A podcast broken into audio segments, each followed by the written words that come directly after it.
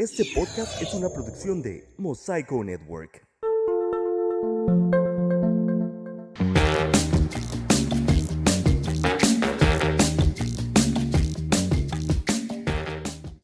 Bienvenidos sean todos ustedes a un episodio más del nuevo podcast, el podcast de un tartamudo. Yo soy Héctor Guevara, un tartamudo con casi 30 años de experiencia en la batalla contra las palabras.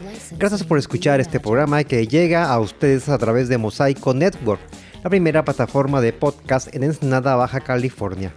Y hoy, después de varias semanas de estar eh, en entrevistas, no estando yo aquí solo frente al micrófono, escupiendo mi, mi neurosis y mi, y mi amargura, pues llega la ocasión de volver a este formato en el que estoy yo, solo aquí analizando cosas. Y en esta ocasión vamos a retomar una serie que hace ya varios meses se hizo en este bonito programa, que es analizar intros de caricaturas. Eh, ahorita pues a a colación de que ayer, 30 de abril, fue Día del Niño, pues vamos a recordar algunas de las ah, películas, debe decir, una de las eh, intros de caricaturas y caricaturas que disfrutamos cuando éramos niños. Entonces, esta será una parte más porque será una serie de programas donde, hay muchos intros más que analizar, pero pues por cuestiones de tiempo, pues no se pueden hacer todos al mismo tiempo. Entonces vamos a comenzar con el primer intro que dice así.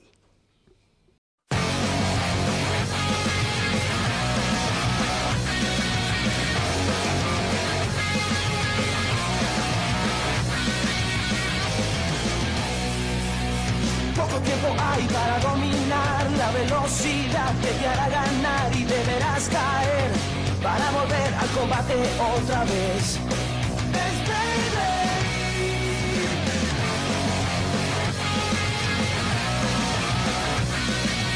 Hazlo girar siempre de ese modo y así let it deberás gritar. Nuestro equipo siempre ganará, no lo puedes evitar.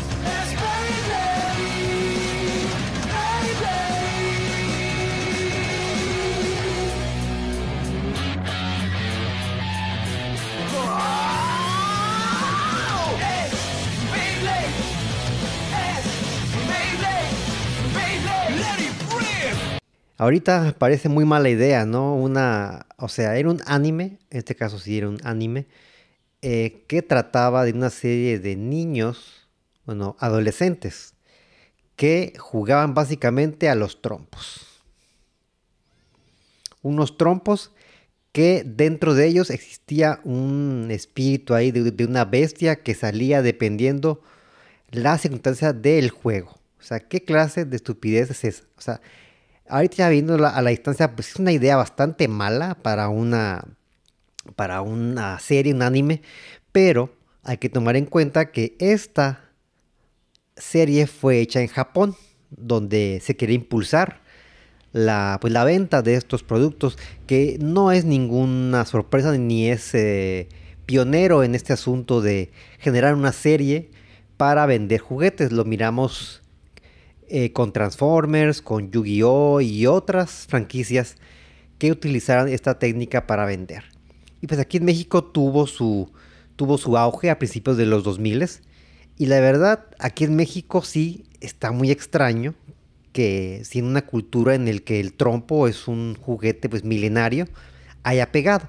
Pero porque, bueno, porque mm, pues la gente de nuestra edad pues sí llegó a jugar los trompos en su, momento, pero pues no era un juguete pilar de esa generación, era de la generación anterior a la nuestra, la de la, la de la generación X, la generación de, de nuestros padres, los boomers, o sea, pero pues supongo que, querían eh, impulsar este juguete para las próximas generaciones y suena muy estúpido. Aunque debo aquí aclarar que pues eh, la trama de este, de este anime pues giraba en torno a los torneos de Beyblade, que ahorita pues es, el equivalente de los eSports, que hay muchos eh, adolescentes adultos que se dedican profesionalmente a jugar videojuegos y a cobrar por ellos. Ya ha habido ganadores de grandes torneos de esports o de otros tipos de consolas o juegos que han ganado cientos de miles de dólares jugando nada más videojuegos. Entonces, Usted persona que me oye, que usted juzga a los que estaba ahí perdiendo tiempo jugando videojuegos, tal vez se esté gestando un campeón mundial de Smash Brothers, o no sé, o de, de Fortnite, o de quién sabe, el juego que ahorita me diga, pues seguramente serán los deportistas del mañana. El nerd será ahora el popular. ¿Quién diría eso? Pero bueno, dejando a un lado esta, esta serie, sigamos con la siguiente.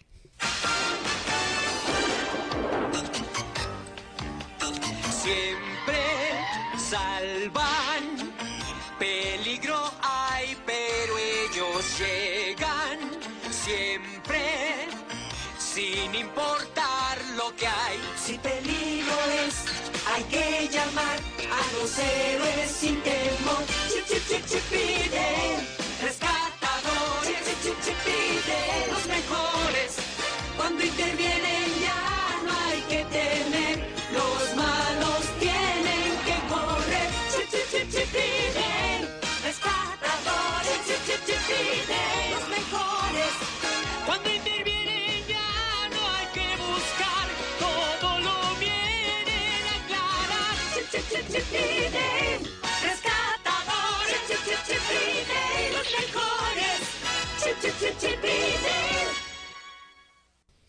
Los Dale al rescate, otra de las eh, personajes de Disney que tuvo su propio contenido. En este caso, Chip y Dale, que eran personajes como secundarios en algunos capítulos de Disney, pues tuvieron su, propia, su propia serie que pues sí fue muy diferente al, al origen de su personaje.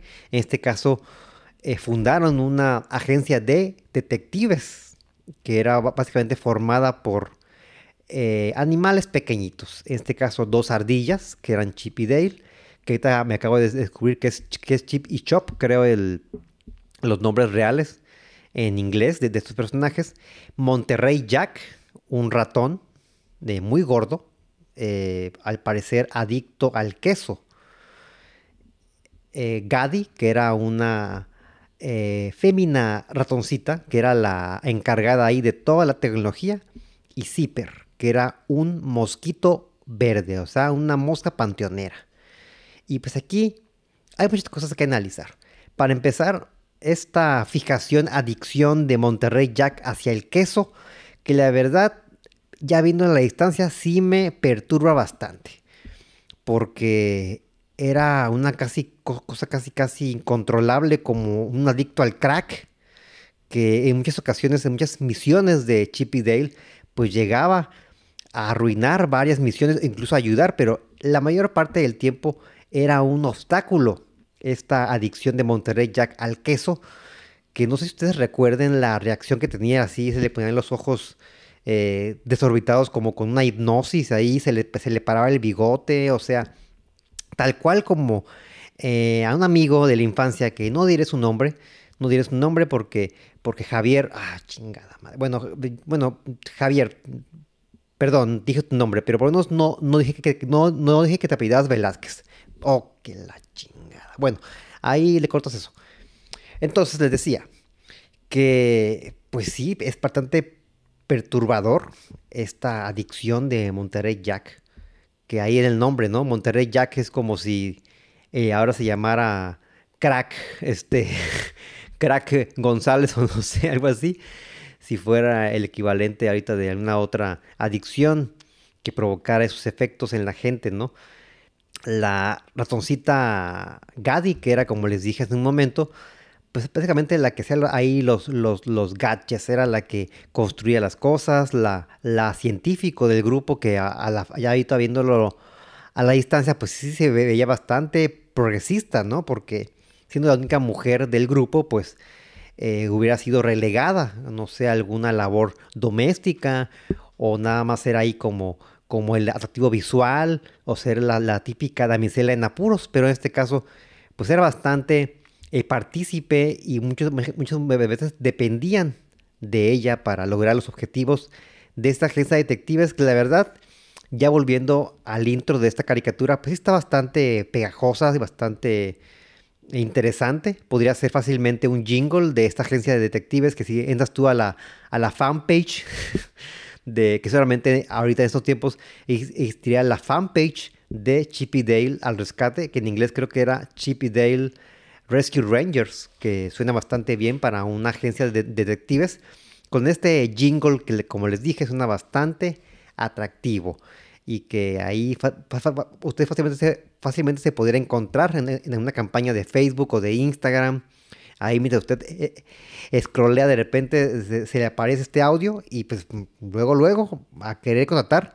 ¿Por qué? Pues porque está chida la rola. Como muchas veces somos víctimas de estos jingles eh, eh, que están en la calle generalmente aso- asociados a las compañías de gas que precisamente se, se ayudan de estos jingles para hacer más atractiva a la gente y que se retenga en el cliente la marca.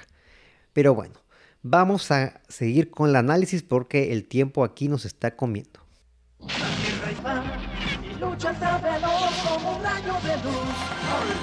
Señor de la selva, tiene que hablar. Hermano de las bestias, se puede esfumar. La tierra hay que salvar. Maestro en la magia crea una ilusión. En los enemigos causa confusión. ¡Ataque! La tierra hay que salvar. Han hecho leyenda, fuerza y valor. Con sus poderes provoca terror. No hay, la tierra hay que salvar. Aquí están los héroes con su gran valor. Cuidando a la tierra, no sienten temor. La tierra hay que salvar, defensores. Sus héroes van a. Ok, ¿quién no recuerda esta serie, caricatura de los noventas, en el que básicamente, pues otra vez, como en muchas ocasiones, otro grupo de superhéroes que se juntan para luchar contra el mal? Eh, guiño guiño ahí, obviamente, a The Avengers, a la, a la Liga, de la, Justicia, a muchos otros grupos. Usted dígame un grupo o franquicia, y aquí se lo digo.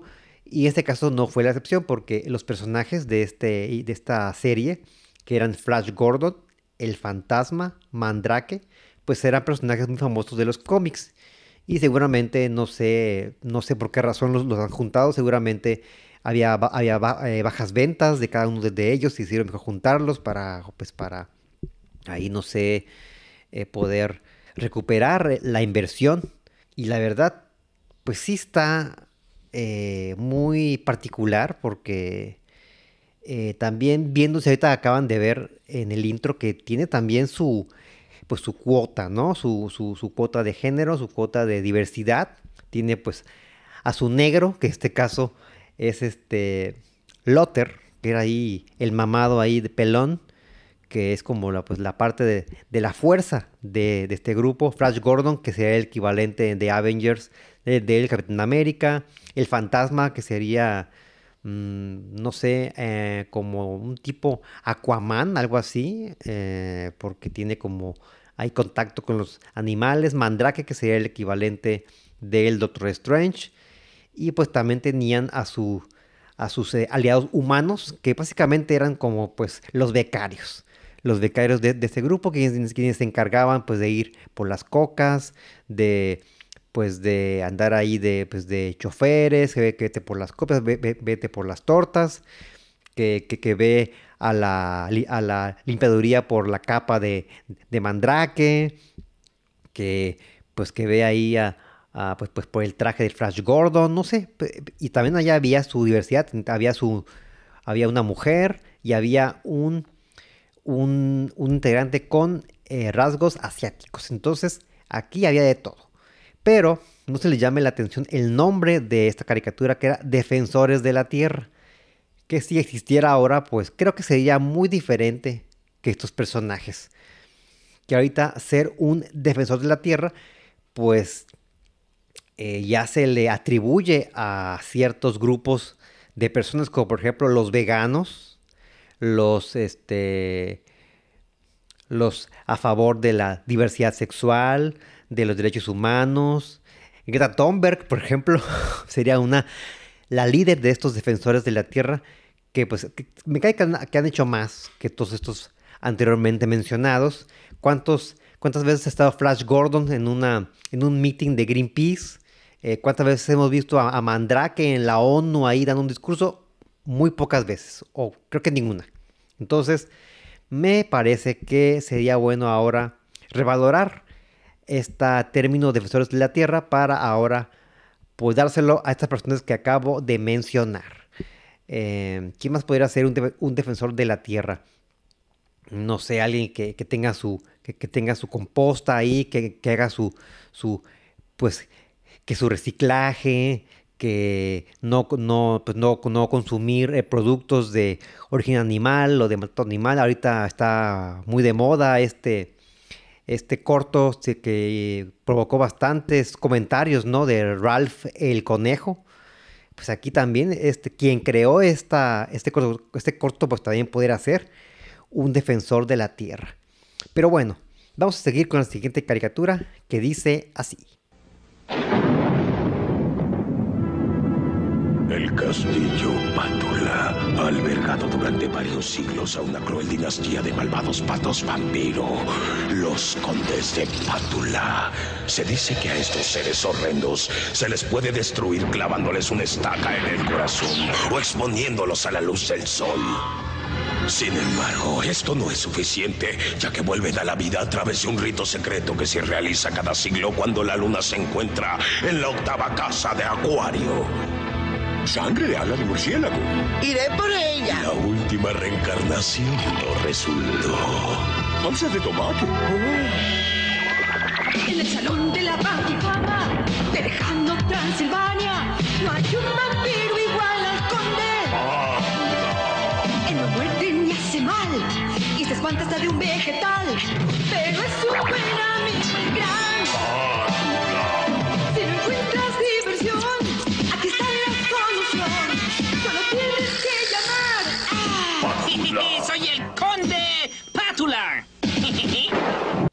El conde Pátula. Que ahorita poniéndole atención al intro, que pues que dice que básicamente fue un error de la, de la, de la naturaleza porque es vegetariano. Pues viene de una, familia de vampiros que obviamente pues, se alimenta de sangre, de matar personas. En, en general pues eran doncellas que matar y pues él tenía que seguir esta tradición de vampiros sádicos y asesinos, pero en este caso pues como les dije salió vegetariano y, todo por qué, porque le cayó salsa de tomate a su, a su caldero ahí donde están haciendo este ritual para revivirlo, porque como bien decía ahí en el intro, pues si, si este vampiro muere, pues cada 100 años puede ser resucitado con este ritual que lamen- lamentablemente o no sé, falló. Que ahí viendo la actitud del conde Pátula, que es bastante pues ñoño y bastante deslavado en cuanto a ser un vampiro como todo el mundo lo conoce, pues y si le cayó salsa de tomate al libro de Crepúsculo, tal vez también fue víctima de la salsa capsup y por eso quedó así de culera. Y peor aún, también le cayó Capsup a las películas. Solamente esa razón es la que se me ocurre para que algo haya quedado tan culero que sea acerca de vampiros. Y si usted recuerda este, esta, esta, esta caricatura, pues la trama eh, pues se centraba básicamente en, en el, en este afán del conde Pátula de encontrar riqueza y fama. Como bien les dije hace rato, pues era contrario a lo que su tradición dictaba, que era ser una, pues un vampiro tal cual, eh, andar de, de- noche en busca de víctimas y pues haciendo el desmadre, ¿no? Pero ahorita el equivalente sería, no sé, eh, si la serie se hiciera ahorita otra vez, pues eh, uno de los, capítulos sería el conde Pátula tratando de ser TikToker o, o influencer, no, bueno, si tic- TikToker eres influencer, pero ser eh, youtuber, ser comediante de stand-up, no sé, eh, tener un podcast, así como otras personas que no diré, eh, pues así, si quieren eh, adecuarlo a, estos tiempos, pues ahí les regalo la idea de El Conde Pátula ahí en su canal de YouTube seguramente, haciendo un TikTok ahí comiendo sus ricas zanahorias que era lo que más le gustaba. Sigamos con el siguiente intro porque ya me estoy aquí yendo muy a la divagación.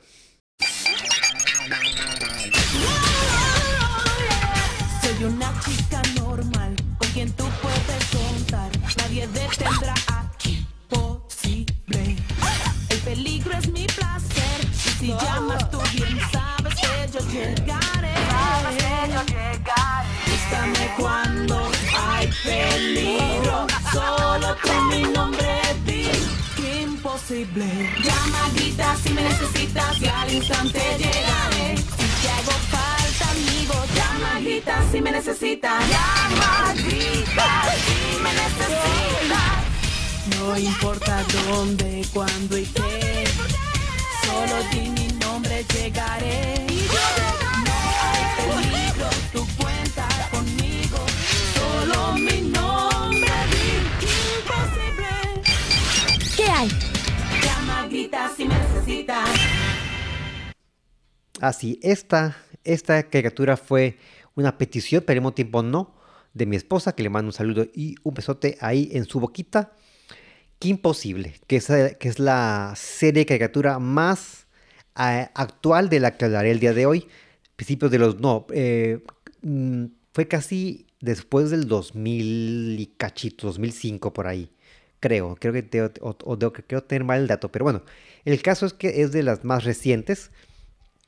¿Y de qué trataba esta serie que seguramente usted sabe porque pues la, miró? Si usted tiene menos de ten- ten- ten- 30 años, 35 años, pues seguramente la llegó a ver. Que era una adolescente porrista. Y usted dirá, pues oye, bastante normal, ¿no? Pero también en sus ratos libres, o no, era una espía. Y generalmente en ese tipo de tramas, pues eh, el trabajo de espía pues es oculto. Los espías tienen que estar ocultos, si no, eh, pues parte de la chamba, ¿no? Es como si vieras eh, a un chef este, fuera de la cocina, pues se vería bastante raro. Un espía ahí a, a- a la vista de todos, pues sí se ve bastante, pues fuera de lo común. Y lo que tiene de esta, esta caricatura de, pues de ba- bastante, bastante progresista para su tiempo, porque uno, la protagonista es una mujer. Número dos, su rol no es de como de segunda o de el estereotipo, ¿no? De, de mujer eh, débil o de que no le gusta mucho la acción, ¿no? Andar en el peligro. Aquí, pues, al contrario, era algo que ella disfrutaba. Y aquí el segundo, el tonto, eh, pues era su compañero, Ron, que, que aquí se, les, les digo, cómo se, se, te intercambian los roles, que mientras la veía me acordé mucho de esta serie, no sé si la llegaron a ver ustedes, Chuck, que creo que fue ya después de los 2010, creo, esta, esta serie, que básicamente era lo mismo, aunque el protagonista era Chuck, eh, su nombre, eh, su contraparte femenina era una mujer, pues, que fuerte, que no dependía de los demás, y que pues siempre era aquí el menso, siempre se le pasaba sa- salvándole el pellejo ella a él, cuando normalmente en las series pues es lo opuesto. Y esta serie bastante, bastante me causó una muy buena impresión porque no la, no la he visto hasta hace unos meses apenas, porque ahí mi, mi, mi, mi esposa me orilló a verla porque pues cómo es posible que no haya visto que imposible. y pues es todo lo que tengo que decir, no hay nada más que añadirle, nada más que pues qué, qué bonito que ha- haya habido este tipo de, caricaturas en el que les digo otra vez, la protagonista no es una tonta y, al- y también una cosa que tampoco cometen es como de sexualizar al personaje, que pues también se ha visto doblemente mal, ¿no? Pues porque es una, pone que es una adolescente, pues no puedes, ¿no? Como sacarla de ese tipo de cosas porque pues sí, sí, sí está bastante eh, eh, incorrecto. Pero bueno, sigamos con la siguiente caricatura.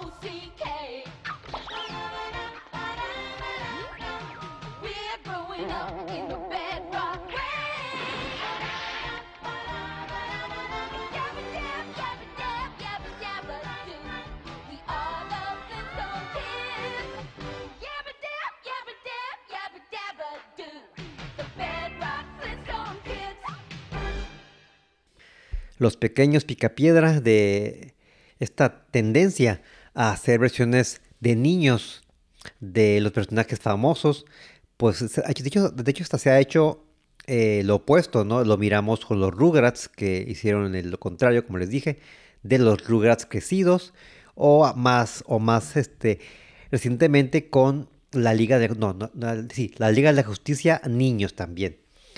Y en esta ocasión pues sí era bastante antaña, ¿no? De los 80s, 90s esta, esta serie que trae otra vez a la conversación pues algunos temas que se hablaron en su momento con los picapiedra, que es el maltrato animal. Que ustedes aquí vieron en, en el, en el intro, en el video, pues es bastante eh, el uso de animales como eh, herramientas de uso doméstico, de uso normal, como eh, podadoras, lavadoras, eh, pájaros para eh, prender teles, dino- dinosaurios como, jue- como juegos para niños, o sea, ahí qué pedo este Greenpeace, o que ha- hay que ponerle otra vez, como les digo, el corto de Ralph el conejo a, los productores de esta serie, porque la verdad están promoviendo el abuso hasta los animales. Ahorita, se- ahorita, ahorita seguramente serían cancelados. Ahorita un change.org o ahí un, un trending topic en Twitter de que cancel eh, Flintstones Kids seguramente sería el, hashtag en el que piden. Pues de por sí ya la serie ya hace, hace que no está al aire, pero seguramente pedirían pues que se eh, retiren de las tiendas si es que hay eh, DVDs de esta serie que pues promueve, como les dijo, el maltrato animal. Y otra cosa que también surgió, eh, además de, de esta, de esta serie, fue que tenía una subcaricatura dentro de la misma, eh, el Capitán Cavernícola, que era dentro de la ficción, había otra ficción. O sea, los niños, los pequeños picapiedra, se reunían a ver esta serie de dibujos animados, no, no, no sé live action, porque ambos eran animados, entonces no sé en el contexto de esta caricatura el Capitán Cavernícola qué era, si era un live action o era una caricatura, no se sabe. El caso es que, para empezar, el Capitán Cavernícola e hijo, como unos cacahuates ahí con patas, ¿no? Y con pelos, como que se, se- te cayó a uno abajo de la cama y quedó todo ahí lleno de pelos, así, así, así parece el Capitán Cavernícola. Que aquí les voy a poner un pequeño clip para que si no la recuerdan.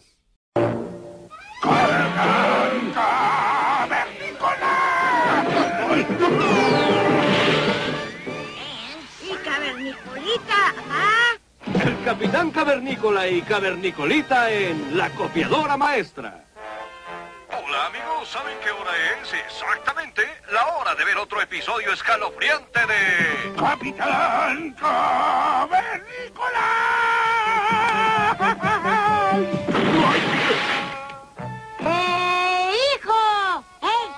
¿Dónde está el público? Parece que hoy no verá nadie nuestro programa. ¡Ser absurdo! ¡Unga, bunga, yo quererlos aquí! Por poco perderse un buen programa. ¿En qué habernos quedado, cavernicolita? Seguimos de frente, papá. ¡Eh, hijo! Que sí, que, que, que, qué pedo, ¿no? Con, el, con la voz del hijo del Capitán Cavernícola. Tenía como acento sureño. Entonces seguramente así era. En, en la, en la versión en inglés no, no, no, no pude checar esa, si eso es así. Que ahí me, me llamó la, me llamó la atención que si hubiera sido como tratando de hacer algo como más parecido a México, ¿no? Eh, en vez de hacer ese, ese acento sureño, hubiera sido como un acento chilango, ¿no? Porque es como el acento así como medio, como se, se- se- se oye como, como medio de barrio, ¿no? Pero en este caso, como es, como es acento sureño, pues sería como de Texas.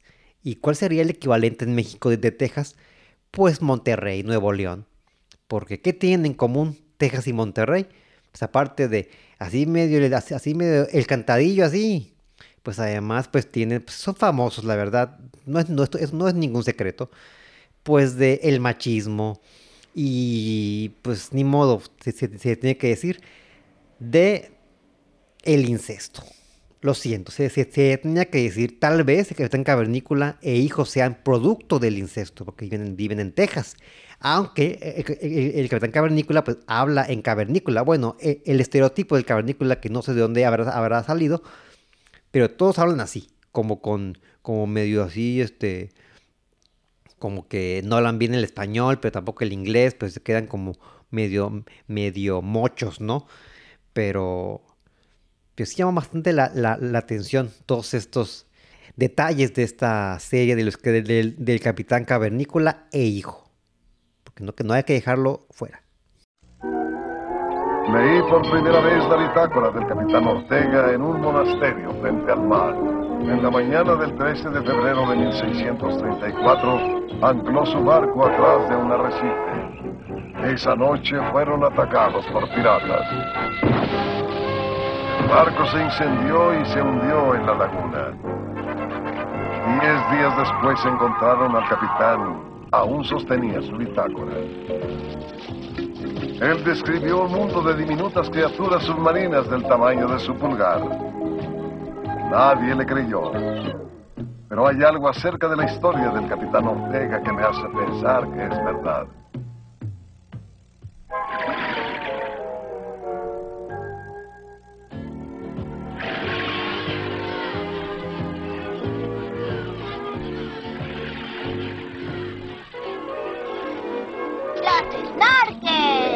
Hoy presentamos Los snorkels. Ah, como ya, como bien se ha comentado en, este programa, pues, pues ven que algo pega, pues sácate algo igual, ¿no? Nada más que ahí cámbiale para que no se vea tan obvio que, pues, que la tarea pues la copiamos, ¿no? En este caso, pues los, los pitufos es a lo que inmediatamente uno eh, se refiere o se, o se acuerda cuando ve este intro, pues que básicamente en vez de vivir en unos hongos, viven debajo del mar. Y, pero sí está interesante aquí cómo cuentan eh, el origen de, estos pequeños personajes, en el que básicamente un, humano, en este caso sería el capitán Ortega, como bien, ahí oyeron en el intro, pues que después de naufragar y eh, se ha encontrado en una isla desierta, se encontró junto con una bitácora en el que describía a estos personajes.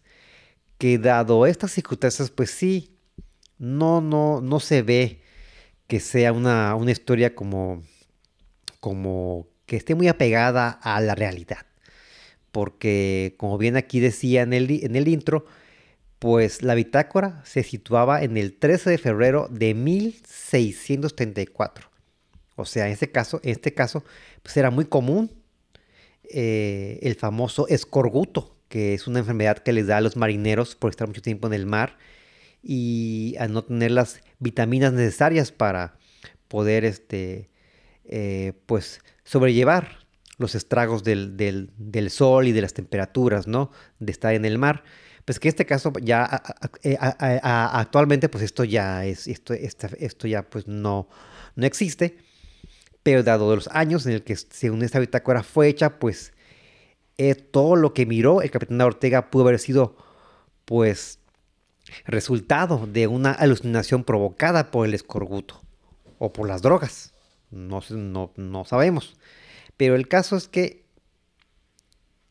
seamos sinceros, eh, hay un mito ahí en el que se dice que los pitufos fueron creados bajo la influencia de las drogas y aquí pues de imaginarte a pequeños seres azules viviendo en hongos a imaginarte a pequeños seres marinos bajo el mar, pues no hay mucha diferencia, la verdad, no hay mucha diferencia. Eh, espero que mientras veían esta serie hayan disfrutado de su droga. Y pues para terminar con el programa del día, el día de hoy, vamos a escuchar el famoso intro de los supersónicos.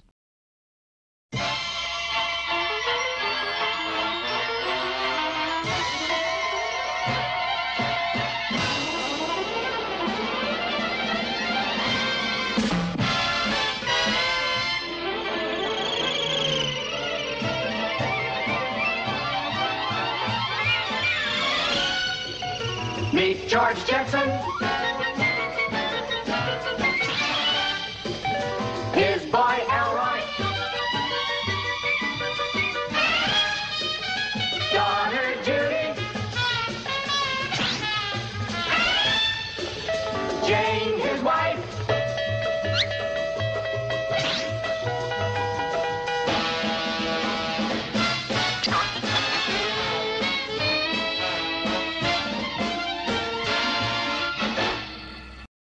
Los supersónicos. O me- me- mejor conocidos en inglés como The Jetsons, que no tienen nada que ver con supersónico, serían como los hijos Jets, ¿no? Pero eh, como allá en Estados Unidos es muy común los apellidos que tienen con son, es como que sería Rodríguez, ¿no? Algo así sería como los, los, los sería el equivalente aquí en México. Eh, esta, esta serie fue creada en los 60s, pero la trama está situada en el 2062, en un futuro pues bastante, bastante positivo, porque fácilmente esta serie puede catalogarse como de ciencia ficción, porque habla de un futuro, pero en este caso, como ustedes creo que deben saber, pues la ciencia ficción, pues una de sus características principales es que pues, debe haber eh, apocalipsis y destrucción y cosa negativa en la trama para ser catalogada como ciencia ficción. Entonces, no se sabe si esta, de, esta este, caricatura se pudiera catalogar como tal. El caso es que, eh, no sé si ustedes recuerden eh, cómo eran, como el entorno en el que vivían. Vivían como en casas suspendidas por unas, eh, unos pilares, lo que hace pensar que pues que viven eh, arriba del, pues, del- de la tierra, obviamente, ¿no? Pero, eh, pero eso, ¿por qué? ¿Será que el calentamiento global fue tal o el daño hacia el ambiente fue tal que nos tuvimos, nos, no- no- no- nos miramos obligados a vivir en las alturas donde la, donde la calidad de vida es todavía mejor y pues es, es más fácil sobrellevarla? Y también había aeronaves, que aquí, como pudieron ver en la en el intro, pues son este medio de transporte pues más común y que tenía la capacidad de convertirse en un maletín para una fácil tran- transportación, cosa que ahorita pues se ve imposible para empezar los autos voladores, ¿no? Que ya ha habido ahí algunos eh, acercamientos a, esta tecnología, pero que la verdad se ve muy lejos, que incluso yo pueda verlos porque ya estamos bastante grandes y pues yo calculo unos 30 años pero pues siempre, eso siempre se dice, ¿no? Que ya para el 2000 y tantos ya estaremos en el espacio. Pues no, y estamos en el 2021 y pues nada. Na- apenas acabamos de llegar a Marte, entonces vemos, veo muy lejos esto.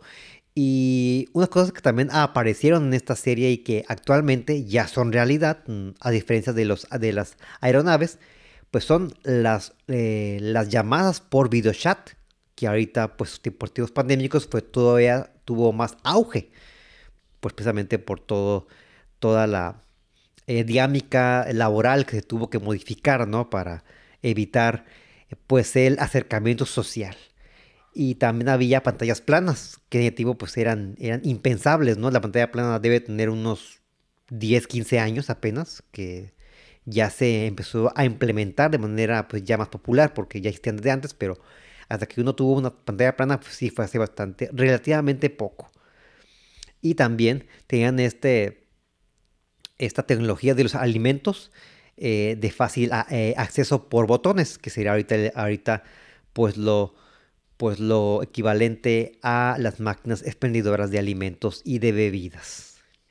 Otra, cosa que también estuve leyendo mientras estaba buscando información acerca de la serie Los Supersónicos es que eh, la, jornada laboral de de protagonista eh, supersónico, que era de tres horas al día por tres días a la semana. O sea, ni el país más de primer mundo tiene esas jornadas laborales, ¿no? Este, se ve que están en el futuro realmente, ¿no? Seguramente lo otro se hacía por, por, pues, de- desde casa seguramente porque se va a hacer muy poco eh, para que en tres horas al- eh, por día y de, tres de la semana pues puedas tener la capacidad de pagar y, y sostener a tu familia, que en este caso son pues son, son cuatro, son cuatro personas en esta familia que ahorita les recordaré los nombres, no sé si los, si recuerden.